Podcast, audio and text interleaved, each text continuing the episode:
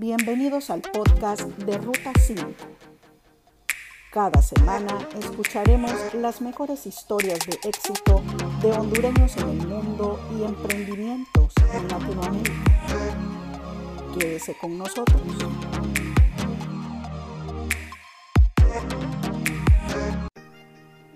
Mi nombre es Suja y qué bueno que me estén acompañando en este primer episodio de la segunda temporada de podcast del blog Ruta 5. Hoy tengo el agrado de presentarles a Sofía Manadiaga, una joven hondureña estudiando investigación de ciencias conductuales en una universidad del Reino Unido. Bienvenida a Ruta 5, Sofía. Hola Suja, muchas gracias por la invitación. De verdad me alegra el poder compartir un momento con tu audiencia de Ruta 5 HN. Honor que nos hace que nos estés acompañando hoy en estos podcasts. ¿Hace cuánto te fuiste de Honduras y a qué te dedicas?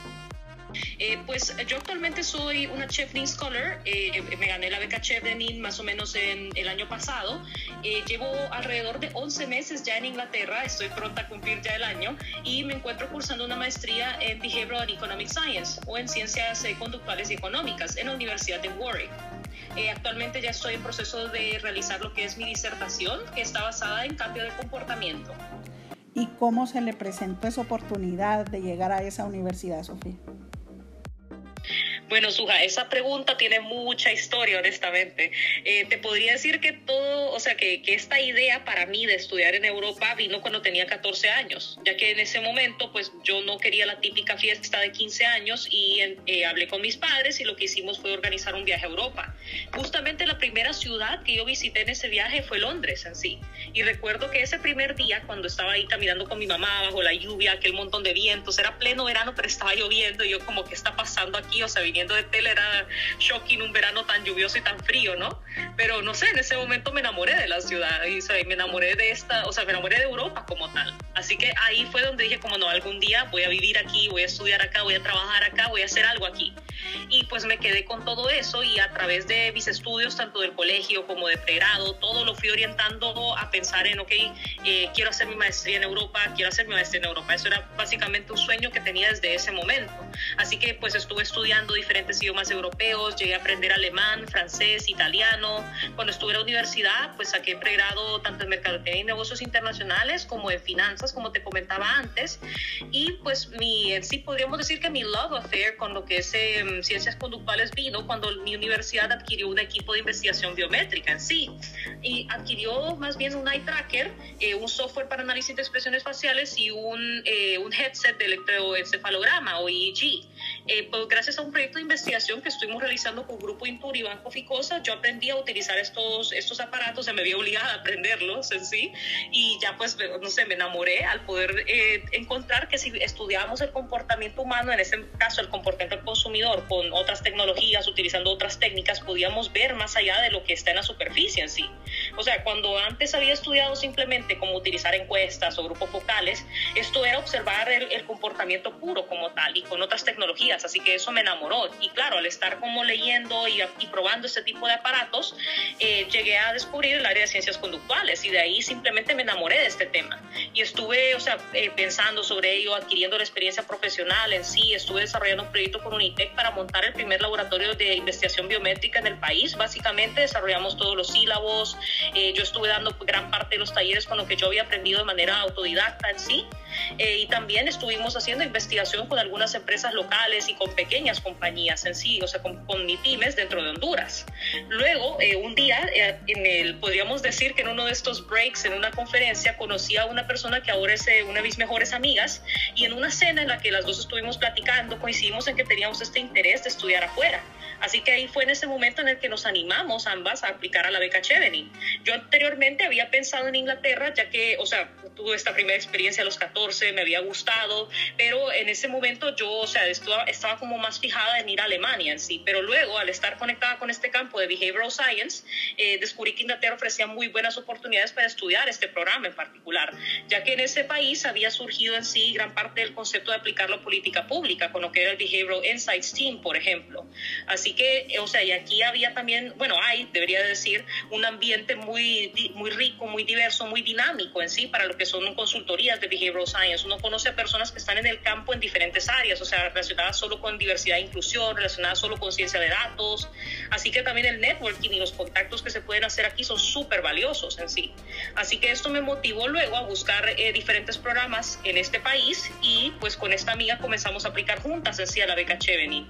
Y luego, en, o sea, eh, luego de hacer todo, todo, el proceso, pues se me dio la oportunidad y fui una de las eh, tres, uno de los tres hondureños elegidos para poder venir al Reino Unido este año.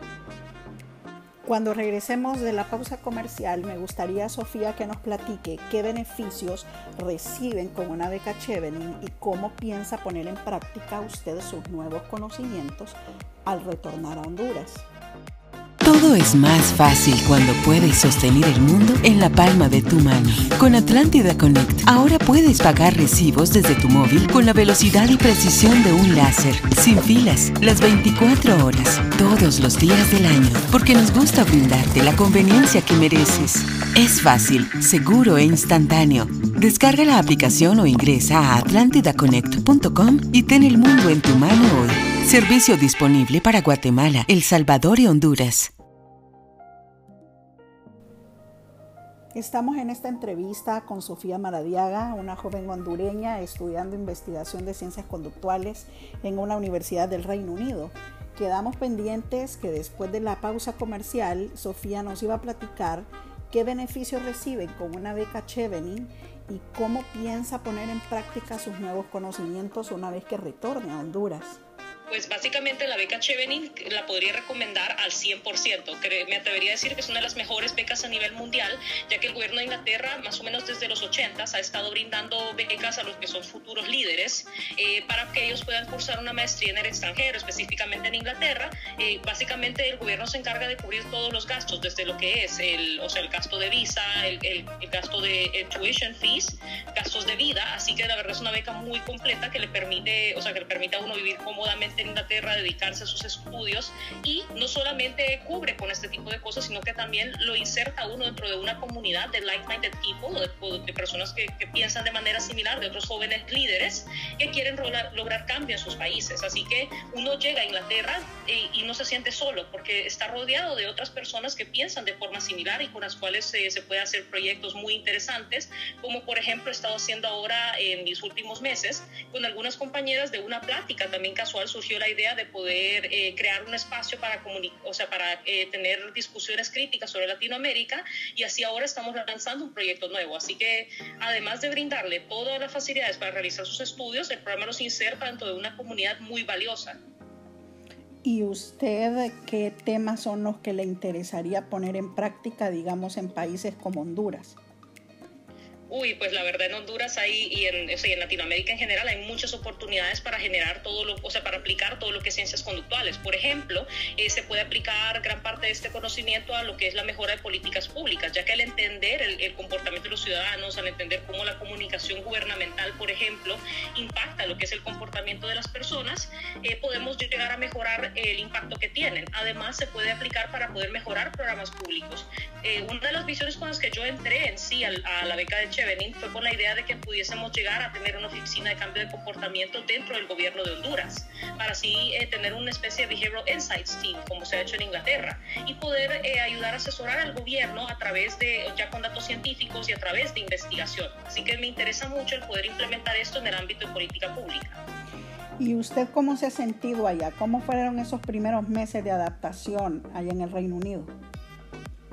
Ah, pues, o sea, la verdad estaba ya con una mentalidad muy abierta a todo el tipo de cambios que iban a venir. Ya anteriormente había tenido la oportunidad de estar en Europa, había podido estar anteriormente en Alemania estudiando alemán en sí propiamente, eh, y además ya había podido estar fuera del extranjero, así que eso me facilitó mucho los primeros meses, pero sí debo decir que al inicio el frío fue un gran reto, ya que pues yo vengo del norte de Honduras, vengo de Tela, así que para mí, eh, o sea, que para nosotros un, un invierno es 20 grados y aquí estar a o sea, 10, mucho menos en invierno, eso sí fue un reto los primeros meses.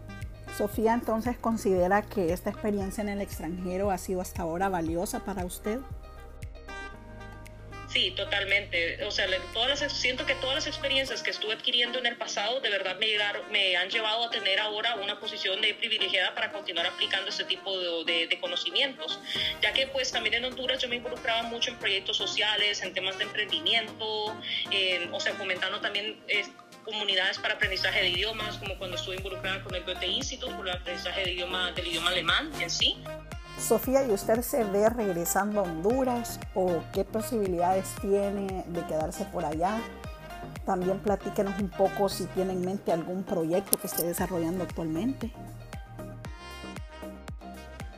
Pues en mi undergrad o en mi pregrado yo estudié mercadotecnia y negocios internacionales y además eh, cursé finanzas en Unitec, así que poseo dos pregrados. Eh, también me había certificado en investigación biométrica, había sacado diplomados en marketing digital y eh, pues mi último trabajo antes de, venir aquí a Inglaterra fue con British American Tobacco. Yo estaba como Area Sales Manager dentro de su programa de Global Graduate, sí, que es para High Potential Leaders, para que puedan crecer de manera acelerada dentro de la compañía. Yo actualmente tengo un League of Absence de la empresa, así que todavía estoy elaborando con ellos técnicamente. ¿Se ha preguntado alguna vez, Sofía, cuál sería el concepto que tendrían sus profesores universitarios y sus compañeros extranjeros cuando supieron de Honduras a través de usted? Ah, pues eh, la verdad no, no estoy segura qué imagen mental se les pudo haber venido, pero eh, o sea, ellos de plano piensan en Latinoamérica y se imaginan pues sol, colores, etcétera. Ellos estaban muy interesados, la verdad, cuando les hablé de, de la idea, porque precisamente no es como que suelen tener tanto acceso a poblaciones de Latinoamérica en sí, porque no son muchas, la verdad, las personas que van a estudiar ese tipo de temas eh, a Inglaterra. Por ejemplo, cuando o sea, mi primer día, algo que nunca se me olvida es que hablando con mi profesor de psicología, con, o, sea, con uno de mis profesores, él me cuando yo le comenté que yo era hondureña, él me dijo, es la primera vez que tenemos una, una persona de Centroamérica, o en este programa desde que yo estoy, o sea, dictando el curso, que él ha estado desde el inicio. Entonces eso me pareció súper interesante porque anteriormente yo solo había tenido personas de América del Sur, por lo menos según lo, lo que recuerda este profesor en particular. ¿A qué otras actividades se dedica Sofía en la universidad o fuera de la universidad?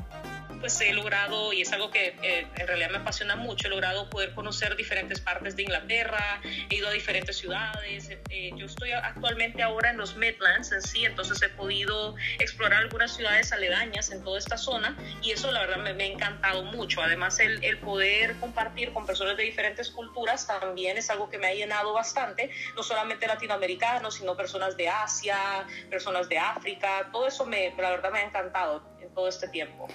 ¿Cuál es el mejor consejo que le han dado sus padres y que pone en práctica allá en, el Reino Unido cuando está estudiando, cuando, cuando no tiene ánimos? Porque me imagino que también vienen esos días que se extraña la familia, que uno quiere estar con su gente en su país, pero ¿cuál es el consejo más valioso que considera usted que es el que, el que le marca también una pauta a usted lejos de su país?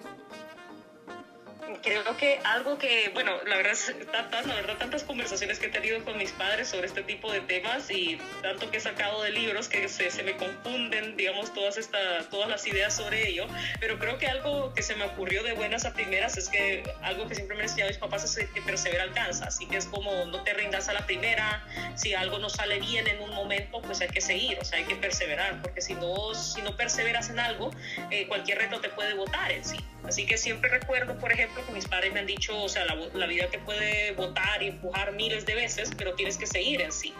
Así que esto me ha, servido mucho, ya que claro, o sea, no ha sido un programa fácil, he tenido que desarrollar nuevas habilidades de diferentes ramas, ya que mi programa combina lo que es economía, psicología, ciencia de datos. Yo no sabía nada de programación antes de entrar al programa y actualmente puedo decir de que ya prácticamente puedo programar de forma básica, por lo menos en dos lenguajes de programación, en R y en Python. Y esa fue una habilidad que me costó mucho agarrar al inicio. Así que, o sea, todo ese tipo de, de, consejos me han servido mucho en todo este momento. Estamos finalizando esta entrevista, Sofía. ¿Cómo quisiera usted que sea valorado su esfuerzo una vez que regrese a Honduras? ¿Y cómo le gustaría también que todo lo que nos ha dicho en este momento sea valorado también por nuestros oyentes y por los jóvenes que nos están escuchando? Eh, pues simplemente me gustaría el, poder seguir creando un diálogo en nuestro país sobre el, sobre el uso de investigación científica y de evidencia científica para guiar en sí la, creación de políticas públicas, ya que hemos podido ver durante esta crisis de COVID que sí se necesita mucha guianza. Eh, con, o sea, con experiencia basada en evidencia y en investigación para poder eh, crear políticas adecuadas en sí para la población. Así que lo que más me gustaría es poder regresar y poder comenzar este tipo de, de, este tipo de diálogo en el país para que, o sea, tanto jóvenes como actores del gobierno puedan ver la importancia de la investigación en sí para poder guiar futuros programas y políticas en nuestro país.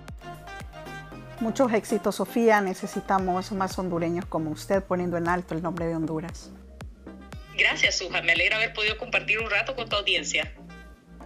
Y a ustedes amigos, les invito a sintonizarme nuevamente el próximo domingo para disfrutar de una nueva entrevista del blog Ruta 5. Gracias por acompañarme. Mientras tanto, no olviden recomendarme sus historias de éxito de hondureños en el mundo o de emprendimientos en Latinoamérica al correo ruta5hn.gmail.com.